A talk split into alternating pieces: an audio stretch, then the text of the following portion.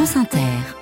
À la une du 18-20 et du premier journal de la soirée, une nouvelle visite dans le Pas-de-Calais. Pour la deuxième fois en un mois, le Premier ministre à la rencontre des sinistrés des inondations, excédé certains dont interpellé Gabriel Attal sur le terrain alors que la composition finale du gouvernement est toujours attendue. Et les autres titres, Kevin Le festival Viva et le cinéma annule la venue de Jacques Doyon, le réalisateur accusé de viol par Judith Godrèche ce matin sur Inter. Plus de pub pour l'ibuprofène 400 décisions prise pour euh, limiter les mauvais usages. On en parle avec Philippe Vella, c'est le directeur euh, médical à l'Agence nationale de sécurité du médicament et c'est l'invité de ce journal. Nous verrons que l'Islande vit une nouvelle éruption volcanique et puis Nino qui remplit un deuxième stade de France en deux heures seulement. Dans le 18-20 ce soir, nous sommes heureux de recevoir le médecin Raphaël Pitti qui revient de Gaza, qui nous racontera ce qu'il y a vu.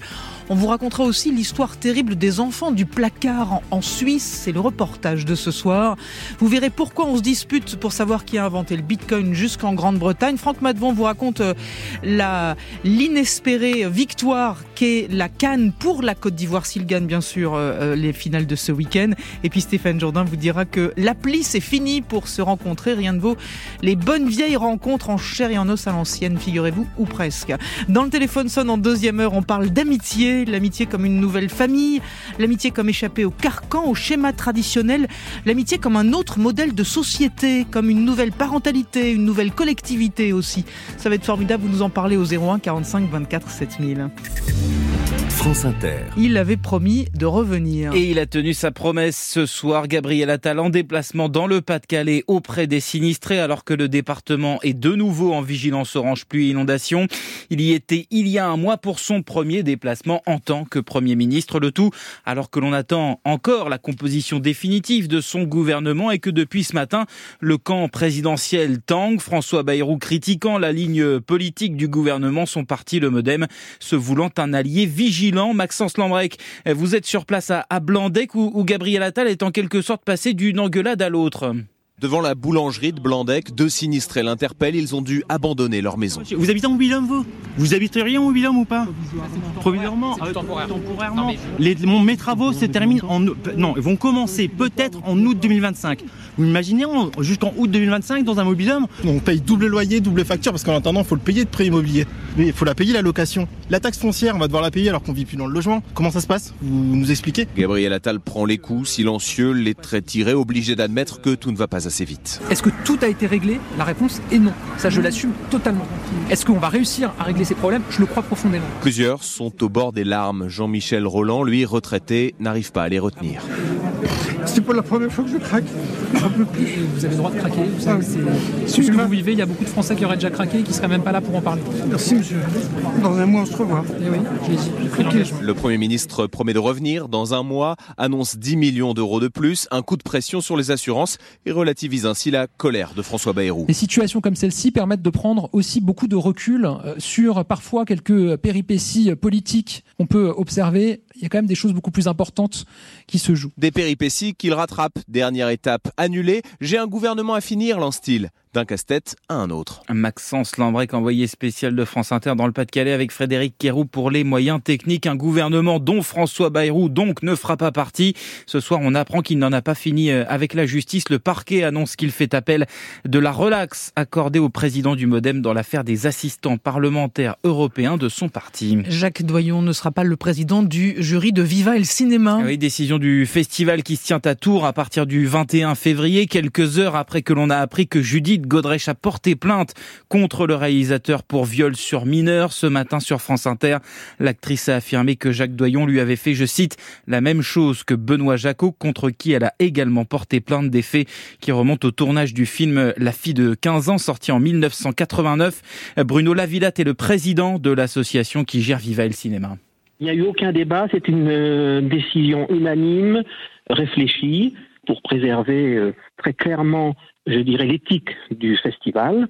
Je pense que ça correspond à un état d'esprit de l'époque, une relation euh, très particulière euh, homme-femme et autres autre type de, de relations de pouvoir, et qu'aujourd'hui euh, c'est un bien que la parole des femmes se libère, à la seule condition qu'il y ait toujours une vérification des faits, quelque chose qui soit étayé de manière la plus solide possible. Les airs du temps Je ne dis pas l'air du temps, mais les airs du temps changent. Et je vais vous dire, je pense qu'il y a une très jolie phrase de Victor Hugo qui correspond. C'est on ne peut rien contre une idée dont le temps est venu. Cette idée de la libération des paroles des femmes est une idée qui est maintenant en place. Réaction au téléphone de Romain Desec, France Bleu, Touraine. Cette autre affaire dans le cinéma français, le parquet de Paris requiert un, procès en correctionnel contre Christophe Ruggia pour agression sexuelle aggravée sur mineur de 15 ans. Le réalisateur accusé par l'actrice Adèle Haenel d'attouchement et de harcèlement sexuel, il est mis en examen depuis 4 ans.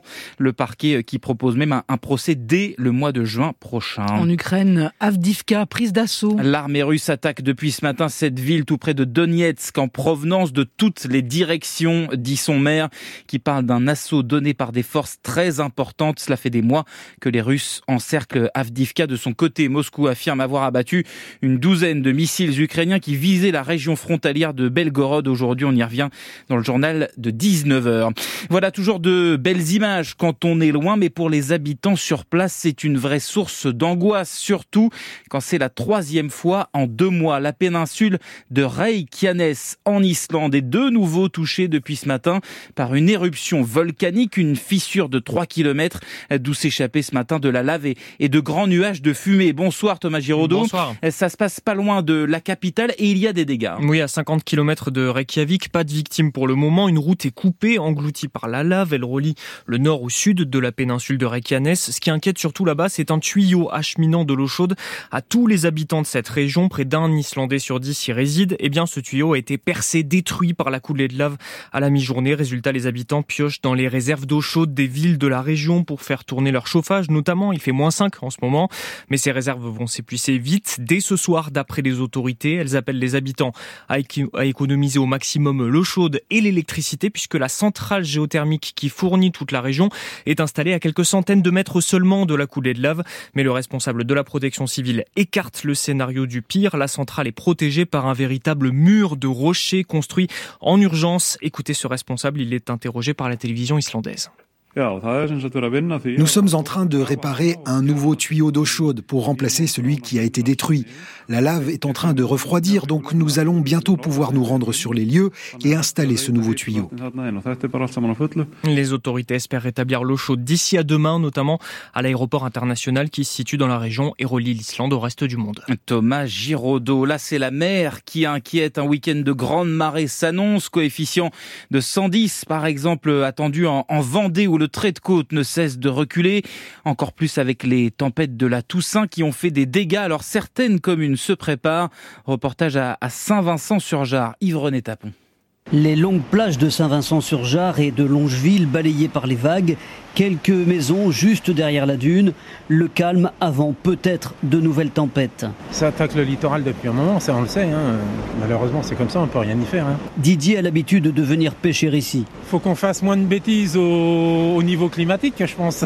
Puis comme ça on arrivera à ce que la marée monte peut-être un peu moins. Ce serait peut-être pas mal ça. Chantal, une autre habituée, surveille aussi les coefficients de marée. C'est un peu dommage et puis pour l'instant je vois pas beaucoup de travaux. Peut-être mettre des pierres, des grosses pierres. Faudrait parce que là, c'est sûr que s'il y a une grosse marée, si elle tape, s'il y a du vent, si la lune est comme il faut, je sais pas, j'ai pas tout regardé, mais ça risque d'être un peu douloureux. Sur la dune, le maire de Saint-Vincent-sur-Jard, Olivier Dalmasso, constate les dégâts. On a perdu presque 4 mètres, oui. On peut continuer de faire euh, ce qui a été fait pendant des années. On a fait du retroussage euh, euh, pendant des années. On gagne du temps. On gagne du temps. Après, il y a des solutions qui sont un peu plus pérennes dans le temps, typiquement avec de l'enrochement. Ou alors, on considère que la nature et la mer va reprendre sa place et auquel cas il faut accompagner. Accompagner les riverains pour qui l'attrait de la mer sera toujours plus fort que tout.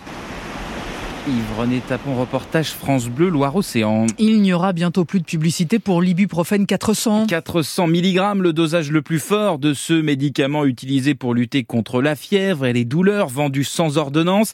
À partir du 2 avril prochain, il ne pourra plus être promu. Décision de l'Agence nationale de la sécurité du médicament, l'ANSM, qui souhaite que les Français en aient une meilleure utilisation parce que l'ibuprofène n'est pas sans risque. Et bonsoir Philippe Vella.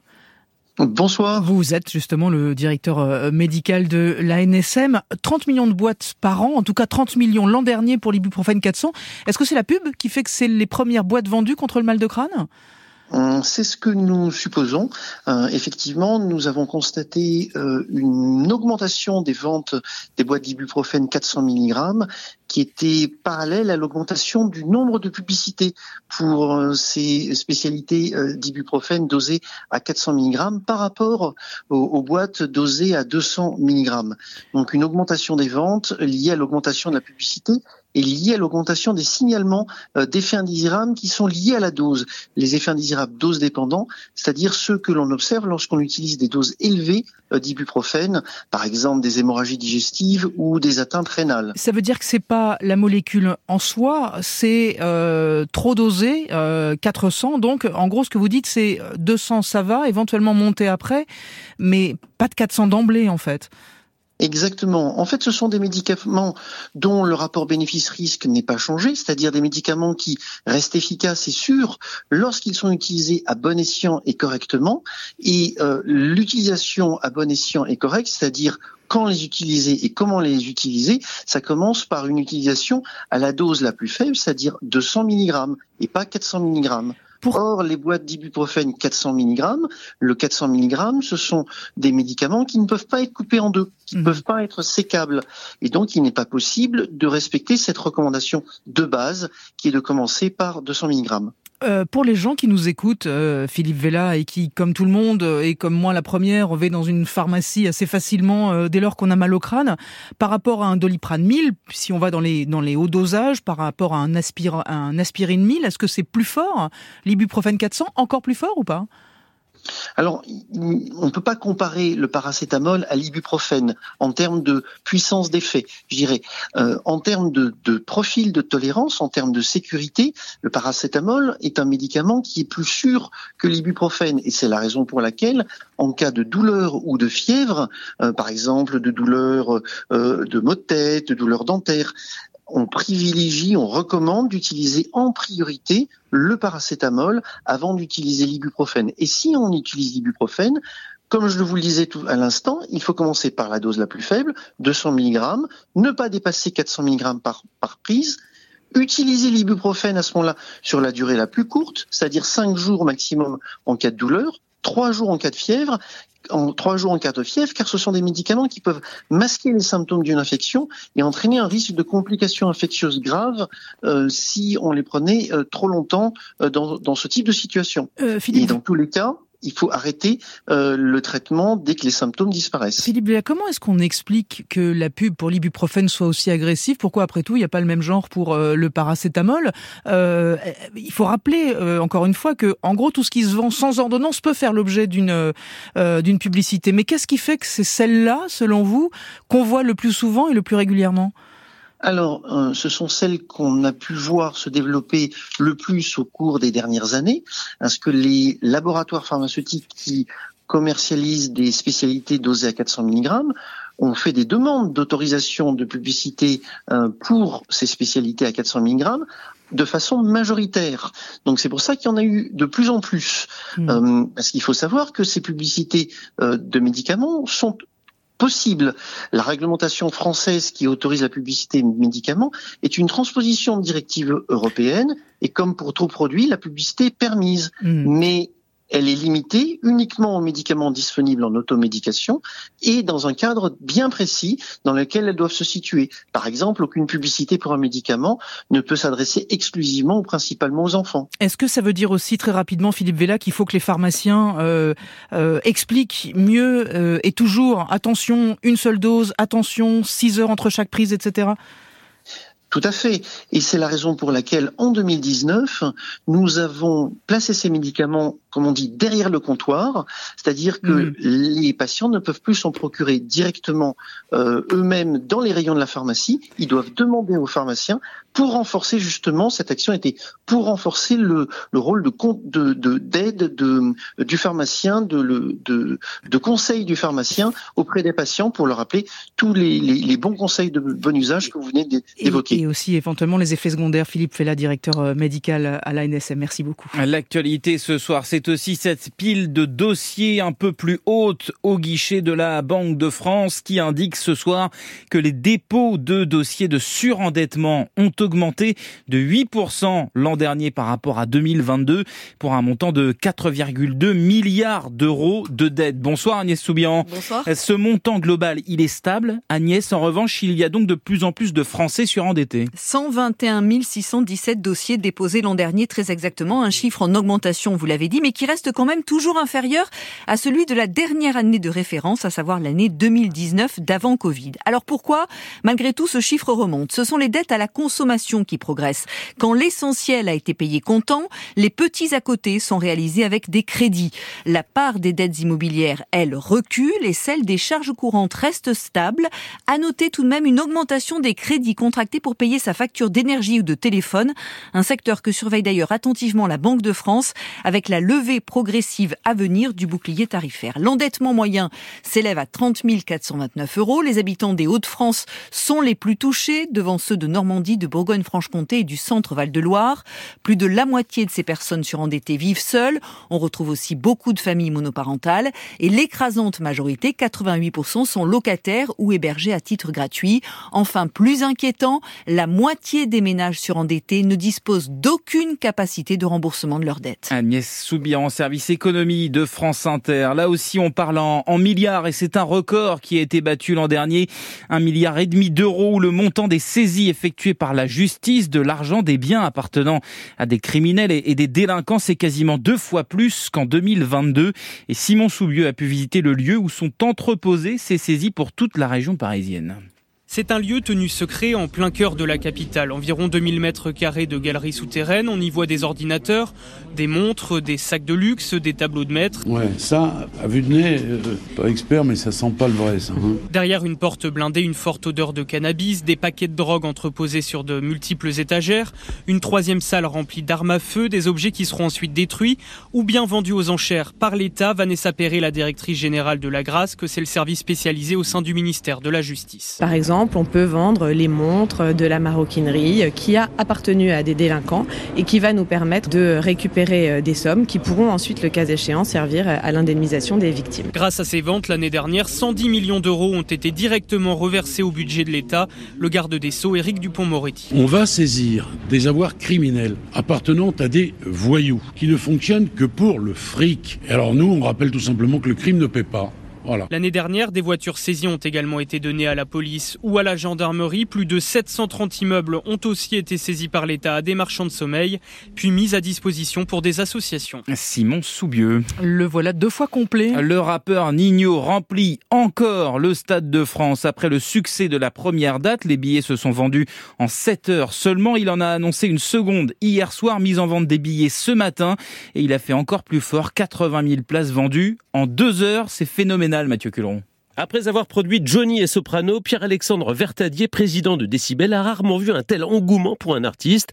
À l'exception de Mylène Farmer, deux heures pour remplir un deuxième stade de France, Nino bat le record de Beyoncé. Moi, surprise et fierté. Euh, euh, Nino, c'est une carrière assez fulgurante. On a commencé il y a cinq ans. On avait euh, produit un concert au nouveau casino à Paris dans une salle de 250 places et de voir en cinq ans à quelle vitesse et avec quelle fidélité il a réussi à construire sa carrière c'est intéressant de voir aussi que c'est le rap qui nous apporte nos, nos, stars aujourd'hui. C'est un peu, c'est un peu ça aussi. Mais de là à réussir à remplir deux stades, c'est assez exceptionnel. Enfin, c'est du jamais vu. Et le record de Johnny de trois stades de France consécutifs aurait pu être tenté, selon le président de décibels. Mignon n'est pas loin, mais malheureusement on pourra pas parce que DJ Snake joue après nous et que les délais de démontage et de montage nécessaires dans une production de Stade de France nous empêchent pour l'instant d'en rajouter un, un troisième. J'aurais pu le faire, je l'aurais fait, j'aurais tenté ou j'aurais essayé de convaincre parce que sincèrement j'ai jamais vu ça. Nino qui enchaîne donc les records et qui devient à 27 ans le patron du rap en France. Et puis le 3 mai 2025, on sera 80 000. C'est plus d'humain que Mathieu Culeron, spécialiste musique de France Inter, les concerts de Nino au Stade de France, ce sera donc les 2 et 3 mai 2025. Kevin Dufresne, merci beaucoup. Vous revenez tout à l'heure dans Un jour dans le monde. On jette un œil sur le ciel la météo avec Vitacitral TR+, des laboratoires Acepta, gel réparateur pour les mains abîmées par le froid, les gels hydroalcooliques et les lavages fréquents. en pharmacie et parapharmacie. Elodie Calac, bonsoir. Voilà que le temps est agité. Oui, bonsoir à tous. On en a fait une perturbation sur l'ouest et le nord ce soir et cette nuit avec des pluies, du vent. Des averses parfois orageuses vont prendre le relais sur la Bretagne. Attention, le Pas-de-Calais reste en vigilance orange pour les crues. Demain, il y aura quelques pluies du massif central vers le nord-est. Des Cévennes jusqu'au sud des Alpes et à la côte d'Azur. Là, les pluies seront marquées, durables, avec des cumuls conséquents. Il neigera sur les Alpes à partir de 1600 à 1900 mètres. Sur les Pyrénées, de bonnes pluies également et de la neige vers 1700 mètres. Et ailleurs, des éclaircies. Oui, du sud-ouest au, au Roussillon, les éclaircies reviendront pour l'après-midi. Du nord-ouest jusqu'au bassin parisien, à la Sologne, au nord de la Seine, on aura des éclaircies plus ou moins belles, quelques averses possibles, et tout ça dans une ambiance encore bien trop douce pour la saison. 7 à 12 degrés attendus le matin, l'après-midi 11 à 15 degrés et jusqu'à 17 près des Pyrénées et autour de la Méditerranée. Elodie Calac de Météo France, merci beaucoup Elodie. Vous revenez tout à l'heure euh, après 19h. Ce soir, nous sommes euh, heureux d'être avec Raphaël Pitti qui revient de Gaza. Nous irons en Suisse avec une vieille histoire pas très glorieuse dont la Suisse se souvient enfin. Beaucoup d'enfants sont entrés dans des coffres de voitures, sous les jupes des grands-mères dans les trains. Ce phénomène a impliqué plusieurs dizaines de milliers d'enfants qui ont été planqués. Ça s'appelle Les enfants du placard, un reportage signé Jérémy Lange. Nous irons à Haïti qui manifeste en Côte d'Ivoire qui attend la finale de la Cannes et sur les applis de rencontres qui, figurez-vous, ne font plus recette ou en tout cas beaucoup moins. Et puis dans le téléphone sonne euh, en deuxième heure, ce soir on invente une ou des nouveaux modèles de société. Ce n'est pas la famille qu'on met d'abord en avant, ni les relations amoureuses d'ailleurs. C'est l'amitié, l'amitié comme nouvelle parentalité pour élever des enfants à plusieurs, l'amitié comme nouveau collectif pour passer ses vieux jours avec des amis l'amitié pour échapper au schéma traditionnel, au carcan traditionnel, diraient certains, l'amitié comme le refus de faire uniquement couple. Il n'y a pas qu'un seul modèle de famille ou de société, désormais il y en a plusieurs et l'amitié est une forme de recomposition des liens sociaux qui a, disons, le vent en poupe.